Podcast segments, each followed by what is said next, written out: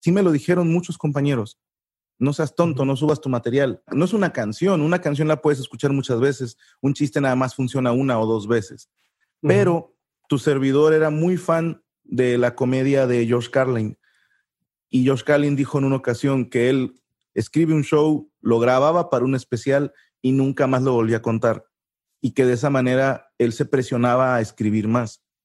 Y se me hizo un movimiento súper gangsta se me hizo como Cortés quemando las naves, es quemar los barcos, es decir, vamos por todas las canicas.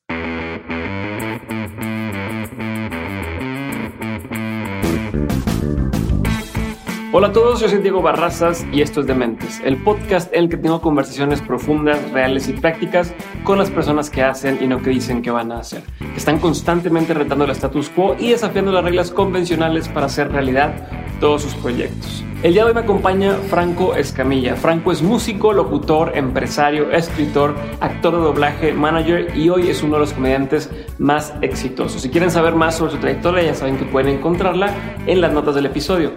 Quiero decirles que en este breve pero chingón episodio Franco me cuenta cómo le ha hecho para estar donde está y comparte conmigo mucho sobre su forma de ver la vida y su trabajo. Así que sin más preámbulo, aquí les dejo mi conversación con Franco Escamilla. Espero que la disfruten.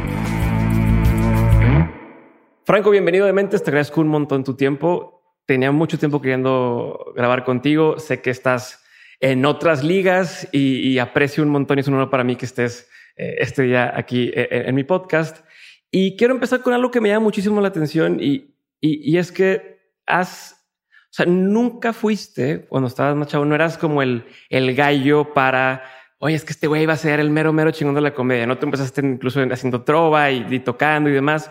Sin embargo, lograste no solamente convertirte y vivir de la comedia, sino te has vuelto el referente, no solo en México, sino en Latinoamérica, para el tema de, la comedia. Lo volviste una empresa, has viajado por todo el mundo dando shows, has llenado el Auditorio Nacional este, en varias ocasiones.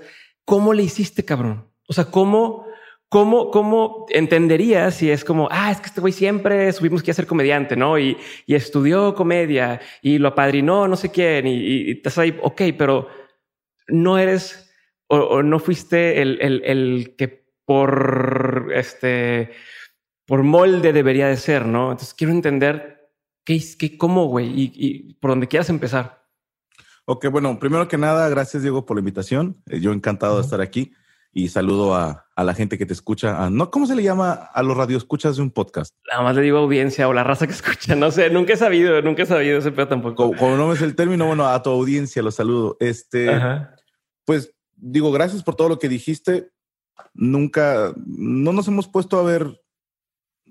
Ahí te va. Sé, sé dónde estoy, sé dónde estoy parado, sé quién soy, pero a veces también creo que tienen a, se tiende a malentender o a exagerar porque dicen, has hecho una gira por todo el mundo y yo digo, bueno, no todo el mundo, no, hemos hecho unos cuantos países. Eh, yo, dicho, yo he dicho que es con trampa porque me dicen, te has presentado en Japón, te has presentado en Francia. Y yo sí, pero hice show para los latinos.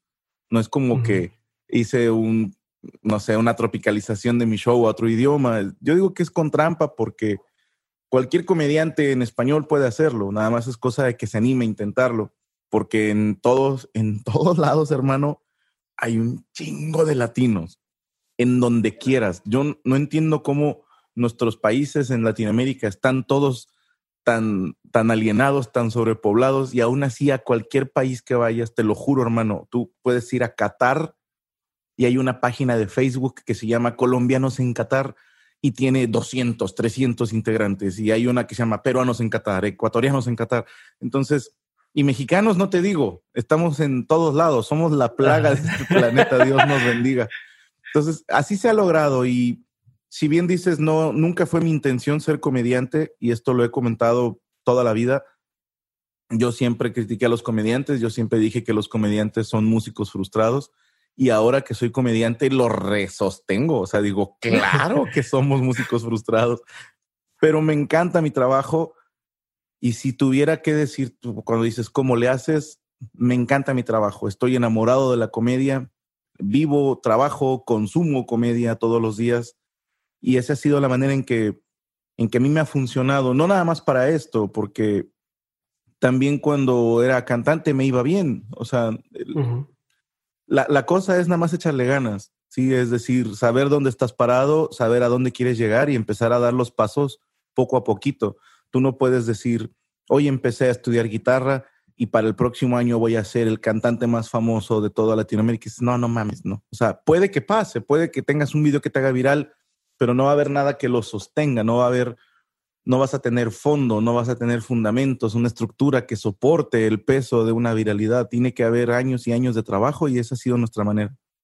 Pero, a ver, y, tengo varias preguntas de esto que me acabas de decir, pero voy a empezar con cómo, o sea, en qué momento tú dijiste, o sea, esto sí puede ser un rumbo. Te he escuchado decir que, que tú ibas a tocar, a, abrir a un comediante y después decías, ay cabrón, a este güey le pagan un chingo y a mí no me pagan tanto.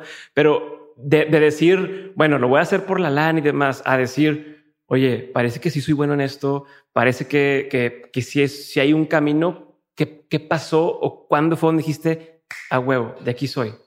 El, el primer arranque tendría que ser un evento privado que fui como tecladista de un comediante. Ajá porque el evento era muy complicado para el comediante, muy complicado. Eran un grupo de hombres de entre 25 y 50 años, o sea, había una gran variedad. Era una despedida de soltero y estaban alcoholizados lo que le sigue, hermano. Entonces, yo sabía qué chistes tenía este comediante y cuando le dice a la gente, ¿de qué quieren que les cuente un chiste? Y alguien por joderlo le dice de dinosaurios. Y yo dije, ¿cómo va a salir de esta? Y me voltea conmigo y me dice, Do mayor. Yo pongo un Do mayor en el teclado y empieza a cantar el intro de Barney, sí, el, el dinosaurio este que salía para niños.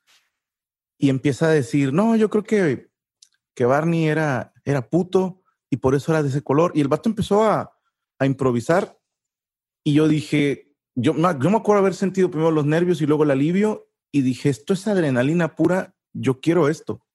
Le, mando un saludo a mi compadre Sonny Show. Este, yo fui su tecladista un, año y, y, te lo juro, eh, cantar es muy emocionante, pero cuando en un show de comedia las cosas empiezan a salir mal, es cuando se pone interesante para el comediante. Y me hice adicto a esa adrenalina. entonces cuando me di cuenta que aunque me fuera mal en un show, iba a ser divertido, dije, ya la hice. Sí, o sea, puedo aguantar. fue más un tema de la emoción y, de, y del reto y del el decir, ok, me, me aplaudan o me abuchen, sentí algo chido, pero, pero, pero, eso es lo que te atrae, o sea, es lo que dices, ok, me atrae este pedo de aquí, quiero, quiero hacerlo. Pero una cosa es, ¿cuántos no hay a lo mejor que digan, ah, pues se ve que está chingón, quiero hacerlo, a que digas, ya entendí que sí, o sea, ya vi, hay algo que me comprobó que soy, que, soy bueno, ¿no? O que, o que fuese parte aguas. ¿Existió en algún momento eso o simplemente te agarraste de hacerlo, hacerlo, hacerlo y, nunca te, diste cuenta donde dijiste, va, puedo hacer una carrera de esto? Se me hace que, ahí te va, una vez, eh, te cuento dos rápido, ¿va? No, no tengo, yo no tengo prisa, la prisa es lo que me quieras contar. Una vez escuché una frase que me cambió la vida cuando estaba estudiando en la Facultad de Criminología, que decía, la causa de la causa es la causa de lo causado. Sí, no es que una cosa te lleva a otra, es que es un cúmulo de cosas, es una, una bola de nieve, un efecto mariposa, como lo quieras llamar. Y cuando yo me detuve a pensar que ya era negocio la comedia, ya tenía rato siendo negocio. No sé si me explico. No hubo un momento en el que yo me di cuenta, sino que de repente dije, oye, pues ya no estoy batallando para llegar a fin de mes. Y luego haciendo números con mi esposa me decía, bueno, tampoco hemos batallado para esto, ni para esto, ni para esto. O sea, no hubo un momento en el que yo me diera cuenta que ya, que ya estábamos llegando a ciertos números. Obviamente hay eventos que te van abriendo los ojos. Cuando hicimos el Teatro Blanquita, fue la primera vez que yo dije, ok, ahí podemos meter bastante gente. Y en ese mismo año hicimos Teatro Galerías en Guadalajara. Tomando en cuenta que la primera vez que fui a Guadalajara metí 37 personas, la segunda metí 500 y la tercera metí 1900. Sí, bueno, de hecho fueron dos funciones de 1900. Entonces dije, ah, caray, ¿qué, ¿qué pasó en este Inter? Pero es que en ese Inter estuve subiendo muchos videos y estuve yendo a muchas ciudades. Entonces no hubo un momento. ¿Cuánto tiempo pasó más o menos que dijeras? De, de, de, los 37 personas a las. Un año. fue rápido. Eso es, eso es, bueno, creo que eso es muy, muy, muy rápido. Y, yo te quería decir, cuando tú empezaste a subir los, los contenidos a, a, redes, pues era como, hasta cierto punto, como si un mago revelara sus secretos. No era como, ¿cómo, güey? Te estás dando un, un, disparo en el pie. Para muchos podrían pensar porque estás quemando tu material, estás. ¿Tú sabías lo que estabas haciendo o fue como, vamos a ver qué pasa? Y te lo pregunto porque he visto que tienes un chingo de proyectos que van surgiendo y que de pronto quiero entender, haciendo esta, esta eh, como ligándolo, de qué tanto de tus proyectos son un experimento y qué tanto es un tema meditado de decir, yo sé que el tema del freestyle va a pegar bien cabrón, entonces vamos a hacer freestyle para topos y, y, ya tengo la línea pensada de dónde va a llegar, ¿no? Este, como, como, ¿cómo esa es tu postura ante eso? Ok, va, voy a tratar de contestar en orden. Eh, primero, es que me, fui haciendo pelota. no, no, no, es, no eh, la, pregunta es perfecta. Tu servidor es muy idiota. Ese es el, principal problema. Ahí te va. Con lo que dices tú de, dispararse en el pie, sí me lo dijeron muchos compañeros. No seas tonto, no subas tu material. Si ya se saben tus chistes, no es, una, no es una canción. Una canción la puedes escuchar muchas veces. Un chiste nada más funciona una o dos veces. Pero eh, tu servidor era muy fan de la comedia de George Carlin. Y George Carlin dijo en una ocasión que él escribe un show, lo grababa para un especial y nunca más lo volvía a contar. Y que de esa manera él se presionaba a escribir más. Y se me hizo un movimiento súper gangsta. Se me hizo como Cortés quemando las naves. ¿Me entiendes? Justo, justo estaba pensando en eso de quemar los barcos, güey. Es quemar los barcos, es decir, vamos por todas las canicas porque no, no hay, ahí te va, pudieron haber pasado dos cosas. Una, que funcionara, otra, que yo quemara mi show y tuviera que escribir nuevo. Y dije, lo peor que puede pasar es que tenga que escribir material nuevo y soy nuevo. O sea, tengo todas las ideas frescas. A lo mejor si yo fuera un comediante de 60 años, no me arriesgaría a quemar todo mi material porque dices, ya va a ser más difícil eh, escribir algo que suene totalmente nuevo. Pero cuando eres nuevo, puedes hacer lo que quieras, puedes arriesgar todo. Y te voy a decir algo, antes de que yo me hiciera viral, ya había videos míos en mi canal de YouTube que tenían 100 mil reproducciones.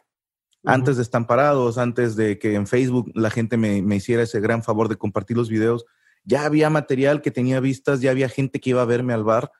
Entonces yo decía, esto está funcionando porque en el bar donde yo trabajaba le preguntaban en una encuesta a quién vino a ver y cuando empezaron a decir 10, 15 personas por noche, vine a ver a Franco Escamilla, a mí me dio armas. Yo lo hice por eso. Eran armas para decir al dueño, págame más, güey.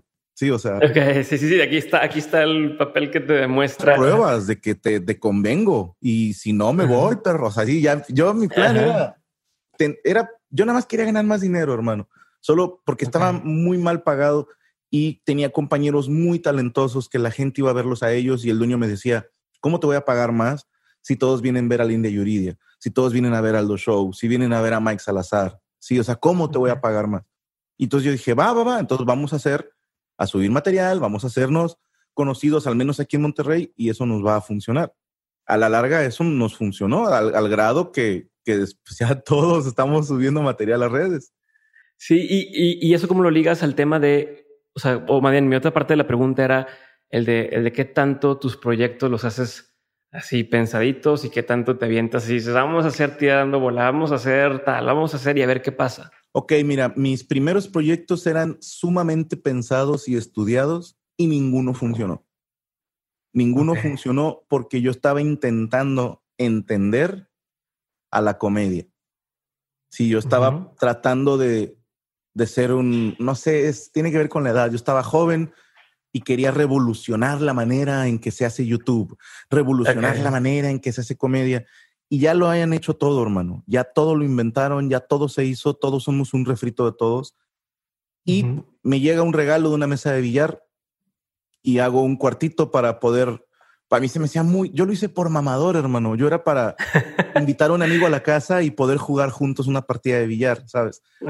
Pero después dije, y si grabamos, ¿sabes qué? Voy a, le dije a mi representante, ¿me dejas grabarte mientras platico contigo como si fuera una entrevista? Sí, claro. Y lo subimos a YouTube y tuvo sus vistas y dije, podría hacer esto, platicar con mis amigos, que es algo que, siempre haces. Y si, pongo una cámara, si pongo un guion, no vamos a salir frescos. Entonces dije, vamos a poner la cámara que corra y hacemos lo que queramos. Y funcionó ese proyecto. La mesa reñoña funcionó porque no tiene un guion, porque estamos siendo nosotros. Y me di cuenta que a la gente le gustan las cosas cuando son honestas. El público no es tonto. El público se da cuenta cuando alguien está fingiendo. Si el público de volada, no sé, este cabrón no le creo. No sé por qué, pero no le creo.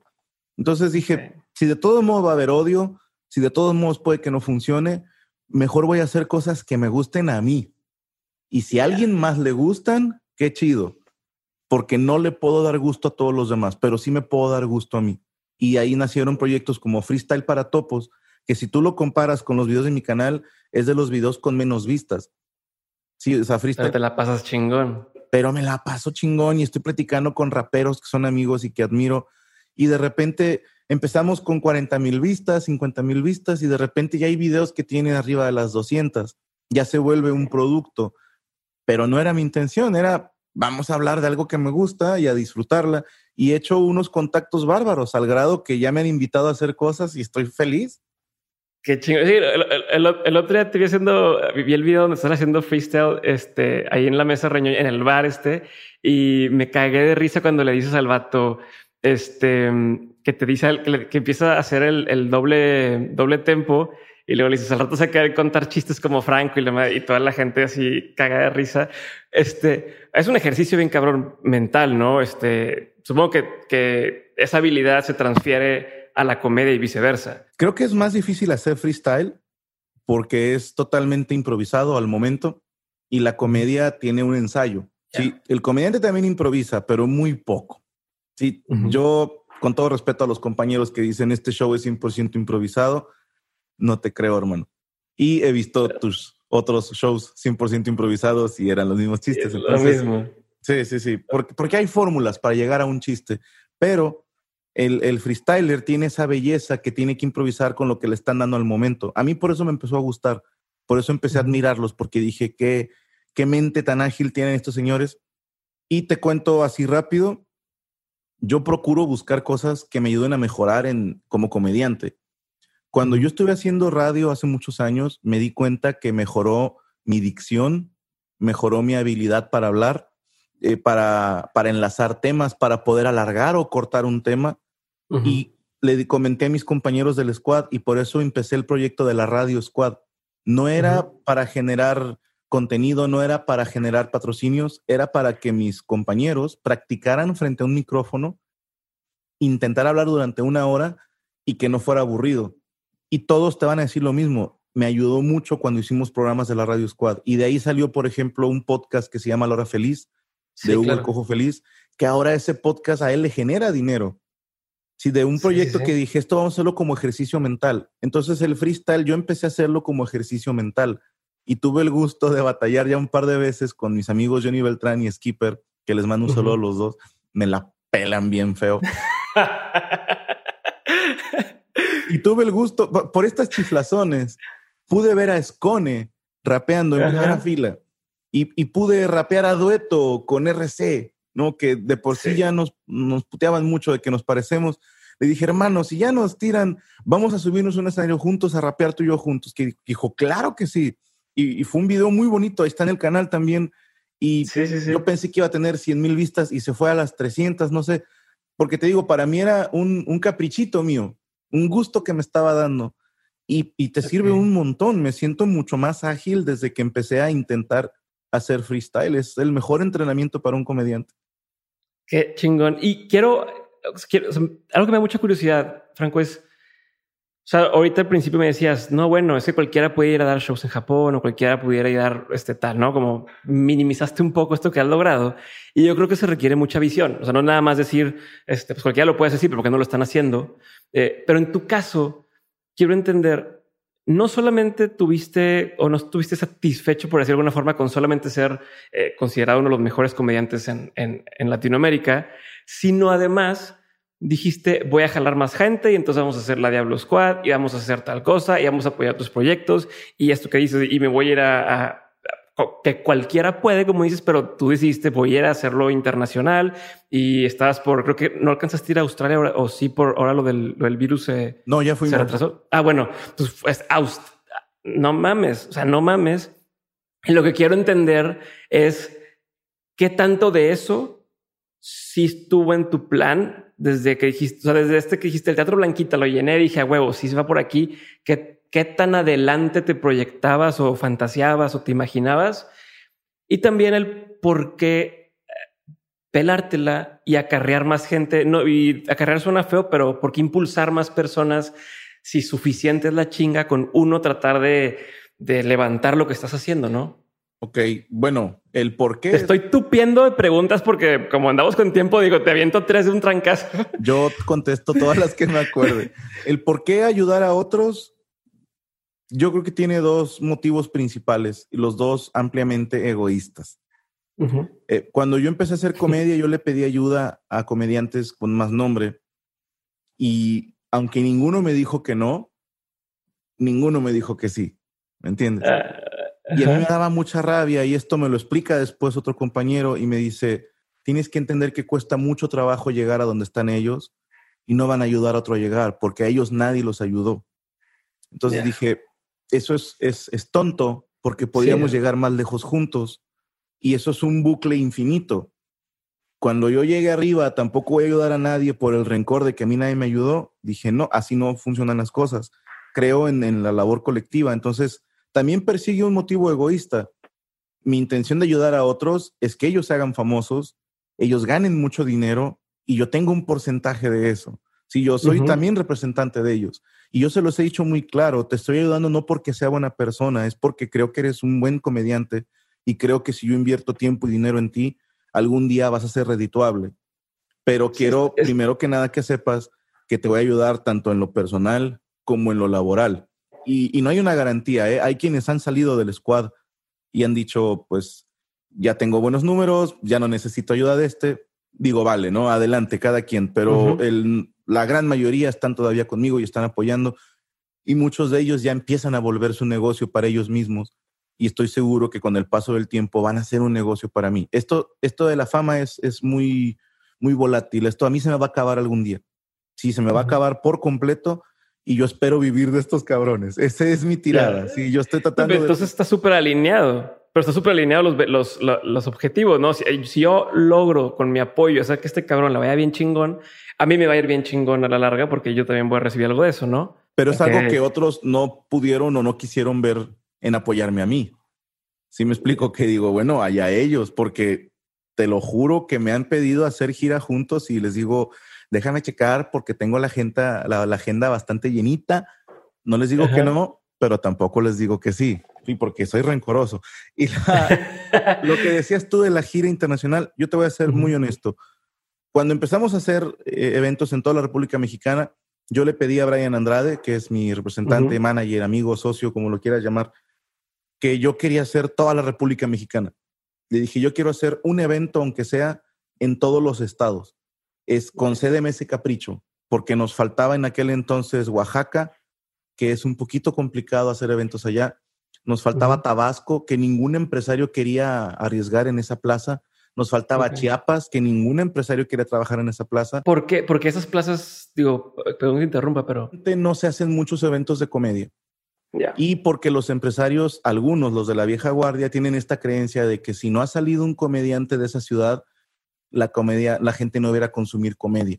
Que por ejemplo, Ciudad de México, Guadalajara, Monterrey producen muchos comediantes, Tijuana produce comediantes, Guanajuato, Michoacán producen comediantes, entonces le apuestan a esos estados. Y nosotros fuimos a Tabasco, a Oaxaca y a, Chiapas y tuvimos eventos enormes, miles de personas que nos decían, es que aquí casi nunca traen comediantes. Entonces, ahí entendimos algo muy básico, la gente consume lo que le das. Sí, la gente no produce lo que va a consumir. Entonces hablamos con algunos empresarios y pudimos hacer eventos en lugares que jamás nos hubiéramos imaginado. Perdóneme la gente de San Francisco del Rincón, Guanajuato, pero yo no sabía que existía esa ciudad. No sabía que existía hasta que hicimos un evento ahí.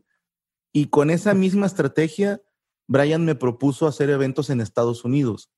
Y yo le pedí de favor, de amigos, que yo quería que mi primer evento fuera de México no fuera en Estados Unidos, no porque tenga algo en contra del país. El comediante en Monterrey va mucho a McAllen y a Houston a dar show. Es muy común. Sí, o sea, un comediante que fue a dar show a Estados Unidos es como, pues sí, cualquiera ha ido. Pero yo le decía, ningún compañero mío ha ido a Argentina. Sí, escogí el país más alejado de México posible en América Latina. Y fuimos a dar show a Buenos Aires y a Montevideo en Uruguay.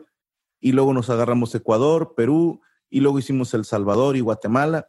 Y, yo le apostaba a eso. Yo decía, es, es mejor ir a estos países, pero tengo que reconocer 100% el mérito de hacer Europa, Asia y Oceanía. Es gracias al señor Brian Andrade, que no sé cómo le hizo, pero consiguió lugar, consiguió permisos. Y con, porque yo le decía, carnal, con 80 personas que me vayan a ver, yo estoy más que puesto. Y no puede ser que consiguió que hiciéramos eventos, un evento en París para casi 500 personas, en Londres para casi 500 personas, en Japón la última vez que fuimos 300 personas.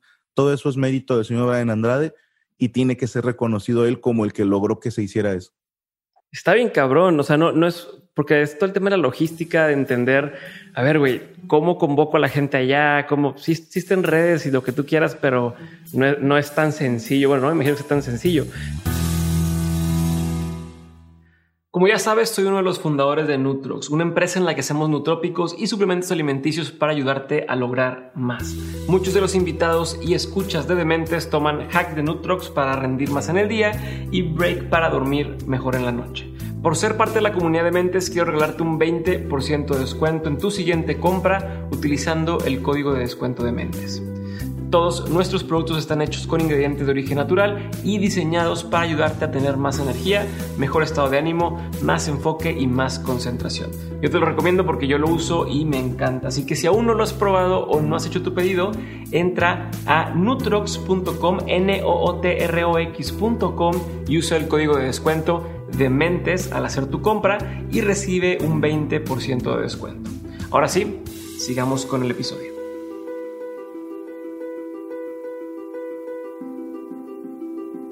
Te iba a decir, cuando llegas a esos shows o en general a cualquier show, al Auditorio Nacional, por decirte algo, ¿cómo le haces para no estarte zurrando los calzones? ¿No? O sea, estando allá por decir, pues aquí qué, o sea, no, está bien que sí son latinos y que están en México, digo que a lo mejor son mexicanos o latinos, pero no es lo mismo porque no sientes que no están pegados contigo y no van a entender a lo mejor todas las, eh, las, ¿cómo se llaman? Los matices de lo que están hablando, porque a lo mejor llevan tiempo sin estar acá. Y en el caso de un auditorio una cosa es como, o sea, o sea, pensando en todos los ojos están en ti, todo el mundo está diciendo, este cabrón, ¿cómo le ha ido bien? ¿Cómo le ha ido bien? ¿Cómo le ha ido bien? Supongo que hay gente que dice, a ver cuándo la caga o a ver cuándo le va mal. ¿Cómo haces para que eso no, no se te meta a la cabeza y no te, pues, te bloquees, güey, o, te intimides o te achiques. Ok, en, en, eventos grandes, por supuesto que te intimidan, por supuesto. La primera vez que hice show en Auditorio Nacional, segundos antes de salir al escenario, uno de los tramoyistas me dijo, hay una maldición en el Auditorio Nacional, o dispara o asesina la carrera del que se presenta aquí. los artistas que vienen aquí o se van para el cielo o se van para el suelo y dije, eres un hijo de puta por decirme esto antes de subir. Y me dice, es la tradición. Me dijo, es la tradición. Y, y, me subí con eso pensando, ¿qué, qué hijo de puta por decirme eso. Y me cayó tan bien que me lo dijera. Porque me di cuenta que entonces, lo pongo así, tuve eventos para puros borrachos, en lo que lo más seguro es que me iba a ir mal hice eventos para políticos, hice eventos para maestros, que aborrezco hacer show para maestros, es dificilísimo. Un saludo a todos los maestros, pero sí, como público son el peor público del mundo. y, sobreviví, ¿me entiendes? Sobreviví a esos eventos. Y el Auditorio Nacional era una fiesta de 9.800 personas que querían verme. ¿Cómo no voy a disfrutar eso? Sí, claro que te da miedo, claro que se te seca la garganta, te tienen las piernas, pero es más emoción es más esa electricidad en el cuerpo de decir, esto es más de lo que alguna vez soñé. ¿Cómo es posible que, el que era un niño en Cuautla, Morelos, ahora esté pisando el mismo escenario que alguna vez pisó Luis Miguel, que pisó Flans, Pandora, Talía, quien quiera se ha presentado ahí? Obviamente te sientes orgulloso, te, te arde el pecho, te arde el corazón y se te olvida que, tiene, que tenías miedo. ¿no? Y, y me he equivocado. En el Auditorio Nacional, la última vez que fui, se me cayó un chiste, se me olvidó, lo conté mal y hasta le dije a la gente, ah, acabo de cagar un chiste y les expliqué lo que pasó y se rieron mucho y dije, ah, entonces... De que bueno, estuvo bien. Pero ¿y cómo le haces para no desconcentrarte? Ya me estoy diciendo una cosa muy específica, pero ¿cómo le haces para, oye, no está saliendo bien, no está saliendo bien o lo que quieras y, y no perder cabeza, no meterte. Y te, y te lo pregunto porque igual mucha gente que está escuchando el podcast no se dedican a comedia, pero se dedican en cosas donde su desempeño está en juego, ¿no? Y decir, a ver, lo hice bien y, y, y o me salió mal, cómo me levanto y cómo mantengo ahí. Pues tu carrera, a fin de cuentas, tiene mucho que ver con, con me están, o sea, están esperando de que, a ver, hazme reír, güey, ¿no? O sea, hazme reír, güey. Si no me haces reír, lo estás cagando tú, no yo por lo que quieras. ¿Cómo, cómo le haces para, puta, no me salió o la cagué y seguir dándole? Mira, ahorita ya traigo como, como una ventaja, un hándicap, no sé cómo llamarlo, y es que la gente pagó por ir a verme. Entonces ya hay voluntad de parte de ellos. O sea, ellos quieren ir a un show de comedia, quieren ir al show de comedia de Franco, y son gente que conoce mi material y por eso van a verme, porque ya saben cuál es mi estilo, cuál es mi voz, cuál es mi manera de contar las historias, qué sé yo. Entonces sí llevo esa gran ventaja, que ya no van en plan, a ver, diviérteme. Sí, o sea, ya van en plan, me quiero divertir contigo. Entonces eso facilita mucho mi trabajo. Van a decir quienes escuchen, ay, qué fácil. Pues sí, Sí, sí. Eh, todo este camino nos trajo a este momento en el que ya ellos quieren verme. Obviamente, yo trato de mantener siempre el mismo respeto y de hacerlo lo mejor posible. Yo lo comparo con un futbolista. Si tú vas a verlo al estadio, nadie te obligó a ir a verlo. Sí, nadie te obligó a pagar ese boleto. Entonces, no hay una manera en que tú les puedas reclamar aparentemente, pero estás pagando por verlo ganar. Estás pagando por verlo meter gol. Sí, nadie paga por ir a ver perder a su equipo. Entonces el futbolista entiende eso y se esfuerza para que las cosas salgan como él quiere que salgan. Acá no aplica mucho porque ellos es un esfuerzo colectivo. Aquí dependo de mí, pero también dependo de que el audio funcione bien, de que la iluminación funcione bien, de que los asientos sean cómodos, de que la gente del teatro no haya sido grosera a la hora de acomodar a la gente, porque también esos factores me juegan en contra. Que tengan esperando para que empiece el show y demás, ¿no? Sí, pero ya aprendimos. Hubo empresarios que abrían las puertas a las 8 y nos decían, el show va a empezar a las 10. Y empezábamos 10, 10 y media y la gente ya estaba desesperada, ya estaba aburrida.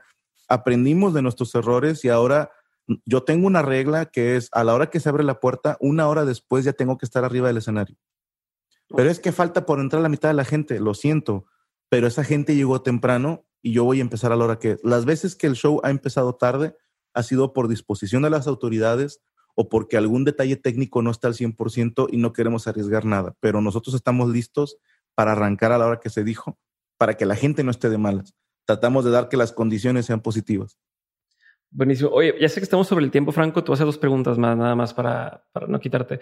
Eh, una tiene que ver sobre, sobre hacia dónde quieres llevar ahora tu carrera, ¿no? Digo, entiendo, o probablemente esta pandemia fue una sacudida para muchos y a lo mejor te está dando tiempo de, de, de no estar acelerado, eh, que sé que sí, porque eres muy inquieto, pero no estar acelerado con shows y demás, dando un poco de espacio para pensar y, reflexionar y demás. Quiero, creo que es un buen momento para preguntarte esto de hacia, hacia dónde quieres llevar ahora eh, tus proyectos, tu carrera, que como te decía, no es nada más tú, has convertido de tu comedia, de tu acto, tu arte, una empresa. ¿Hacia dónde lo quieres llevar?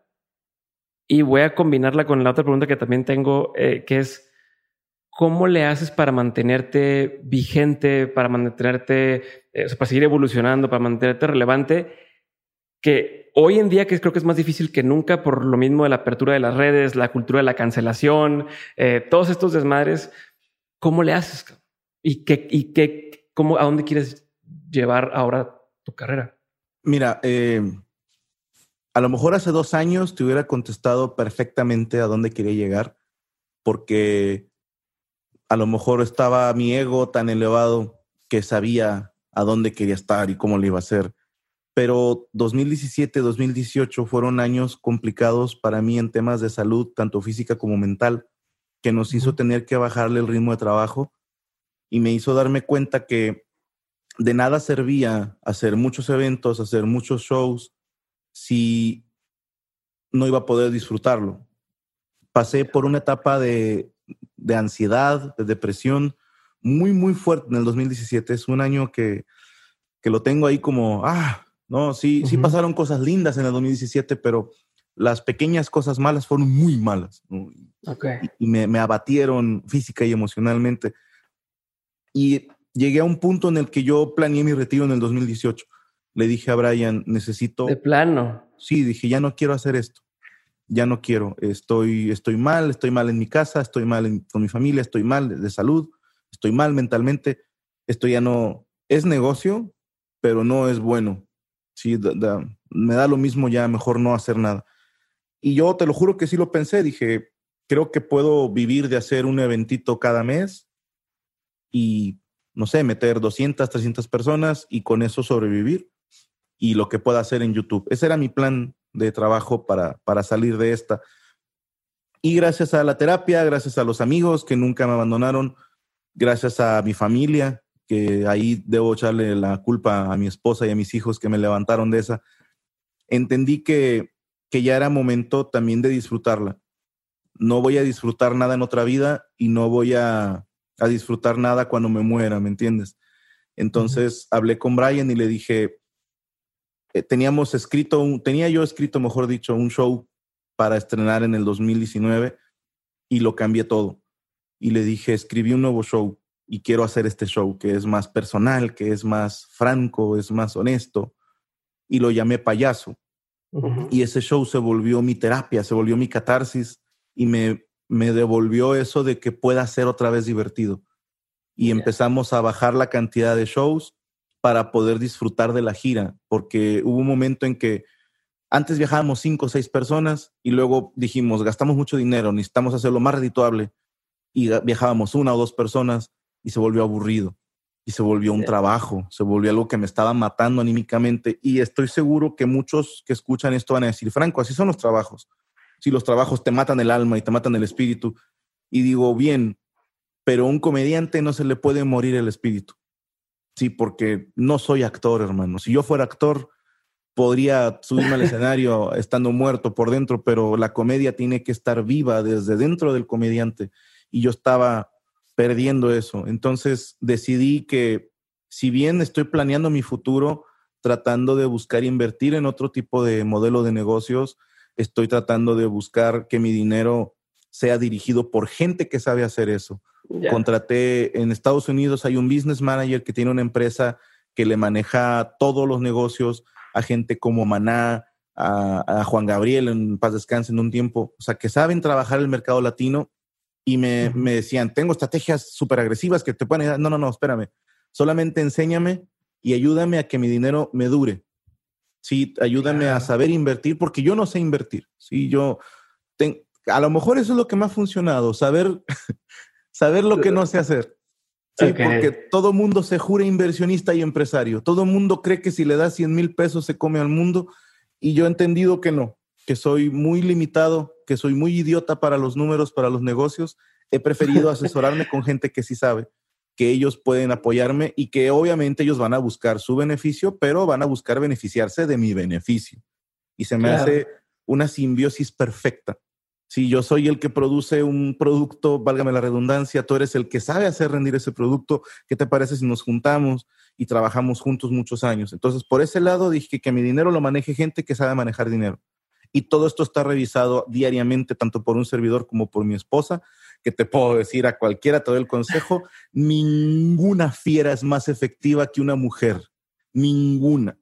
Si nadie va a defender mejor tu patrimonio que una mujer, porque son frías para pensar, porque saben decir no, sí, porque no, esto no, esto no está bien y, y no, no tienen esos pelos en la lengua.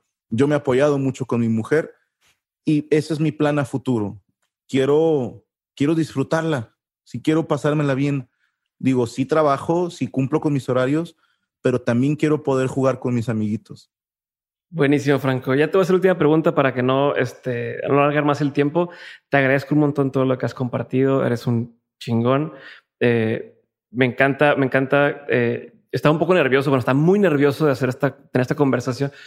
Pues es que yo te conocí cuando tú eh, haces comedia en el Guitars Y, ¡Ah, mames! Sí. Y una vez fuimos de esos que, que, que, te contratamos para una posada. Este, estábamos bien chavitos, estábamos en prepa y demás. Y me acuerdo que aquella vez decías que no encuentro la casa, no sé cómo llegar. Y te dije, no te preocupes, te veo en el 7-Eleven de Plaza Fiesta, paso este, por ti. Llegamos ahí y, y me dice, bueno, déjame comprar unos cigarros y la madre compré los cigarros, digo, yo pago, para eso digo, era un puñetín de prepa, este, así todo tetón. Y no, eres tú de los de la planilla verde. no, no, pero, pero, este, y le, y le digo a la, le dices a esa señorita de que, bueno, pues es esto, esto. Y digo, ¿quieres algo más? Y le dices a la señorita, este, ah, unos condones. ¿De qué sabor los quieres, gordo? Me dice, volteas a ver a mí. Y dije, chingue, y todo rojo así de puta. Entonces ya, llegamos al show, pero y, lo que veía es que en ese entonces eras un tipo bastante accesible. Sé que cuentas entre tus eh, entrevistas y demás que alguna vez a los 18 años se te subió la fama, entre comillas, y pero, pero yo he visto que desde aquella época eras un tipo bastante accesible. Mi nervio hoy era, estoy empezando esto de dementes, güey, no tenemos tiempo haciéndolo. sí tenemos tiempo, pero no tenemos tanto como lo que llevas recorrido. Has estado sentado con quien quieras dije, madres, ¿con qué le voy a preguntar? O sea, ¿cómo, cómo voy a interactuar y a ver si no me manda el carajo este, antes de que empiece? Pero estoy muy contento. Gracias por, por tu tiempo. Digo, no sobre mí esto, pero ya, ya me, me, me desahogué. Pregunta, ¿qué tal me fue en tu evento privado? Chingón. Güey, es que yo, yo, todos estábamos, íbamos al Guitars nada más ir a ver con lo que tú decías. Íbamos a ver eh, el, el show de, de, Franco. No teníamos ni tanta lana, no teníamos ni tanta lana. O sea, pedías papas a la francesa al centro para, para que no te corrieran y ahí estábamos viendo el show, güey. Una chula. Y me tocó verte hace poco también en, cuando iba a tocar Alejandro Filio, estaba este Oseransky, Delgadillo, en Pabellón M, y dije, ay, cabrón, este güey, porque yo no sabía que tocabas así, o sea, tan bien y que cantabas tan bien. dije, qué chingonada ese show. Y vio un lado, una faceta tuya que no conocía de este personaje eh, o esta persona más, eh, pues, ¿cómo te puedes decir? Como reflexiva y, y, y romanticona y demás. Entonces, sí, sí estaba un poco preocupado por la conversación de hoy. Gracias por tu tiempo. Te voy a hacer la última pregunta, Franco. Me la, he pasado bien en la entrevista, ¿eh? Digo, para que tengas esa tranquilidad. Obviamente, si me lo hubiera pasado mal, tampoco te diría, nada más para meterte ese miedo. Uh, sí. no, te creo. No, me la he pasado muy bien. Gracias, cabrón. Este, ahí te va la... condones, qué chido que te acuerdes. Eh, si es una broma que hacía con mis amigos y me pareció eran otros tiempos, ¿eh? Para la gente que escucha esto, porque si ahorita hago esa broma con un chico de 17 años, me meto en un pedo mundial. Claro. Pero él entendió que estábamos bromeando, ¿no? Claro, no, claro, claro, claro. Pues por eso te decía ahorita lo de la cultura de la cancelación y demás, de que es, un riesgo todo el tiempo ahora para el comediante que se dedica un poco a empujar la, la, la, la, línea y de pronto te puede caer el, el backlash. Pero te digo, no te quito más tiempo, Franco. Este, ahí te da la pregunta. ¿eh? De todo lo que has vivido, todo lo que has vivido en lo personal, lo laboral, en las subidas y bajadas, has aprendido un montón de cosas. Si tuvieras que quedarte con tres aprendizajes que quisieras tener siempre aquí presentes, ¿no? que te estén guiando y que te estén siendo tu brújula para las decisiones que tomes más adelante, ¿cuáles serían esos tres aprendizajes? Ok. Eh, el primero es un lema que tengo desde hace muchos años Habrá quienes eh, sean agnósticos o ateos y van a decir que eso no es real. Bueno, para mí lo es, pero siempre hemos dicho trabajo y oración. Trabajo y oración sin mirar a los lados. No se vale estar de envidioso, no se vale estar viendo qué hacen los demás. Si vas a ver el trabajo de alguien más, que sea para aprender, no para criticarlo o no para compararte con él, porque las comparaciones son, uy, son relativas no, no vienen todos del mismo background, no tienen las mismas circunstancias, entonces es, eh, siempre que te compares es, es, difícil no perder. Esa sería la primera, trabajo y oración. La segunda, saber asociarte, entender que no eres todopoderoso, entender que no lo sabes todo y que hay gente que te puede enseñar un chorro. El señor Brian Andrade es alguien que potenció la, la marca Franco Escamilla, es alguien que lo hizo internacional si bien YouTube me ha dado a conocer en muchos países, yo solito no hubiera organizado lo que organizó el señor Brian Andrade porque es, te lo digo así delante de quien sea, el mejor empresario y el mejor representante artístico que puedan conocer. Y el que me diga que no, nos vemos mañana. Este, bueno, yo no voy a estar, van a estar mis guarros, pero ahí en explicar con calma. Pero no, te lo digo delante de quien sea, es, saber asociarte. Y la número tres, creo que la que más me ha costado, y se las voy a decir solo porque la traigo de mantra y porque estoy tratando de aprender que esto es una realidad, nada es eterno. Sí, yo todavía estoy en ese proceso de entenderlo, pero si la gente antes de embarcarse en un proyecto, puedes entender esto antes que yo, puedes madurarlo antes que yo, vas a trabajar más rápido y vas a trabajar con menos presión. Si entiendes que nada es eterno, ni la fama, ni la salud, ni el dinero, ni el amor, nada es eterno. Entonces, cuando entiendes eso, logras sacarle provecho a cada uno de los detalles que llegan a tu vida, sabiendo que tienes que aprovechar el momento en el que están y no darlos por sentado. No pensar, ah, esta tendencia va a seguir durante todos los años. No, no va a seguir. Esta persona va a seguir creyendo en mí. No, no va a seguir creyendo en ti. Nada es eterno. Si entiendes eso, creo que puedes crecer más rápido.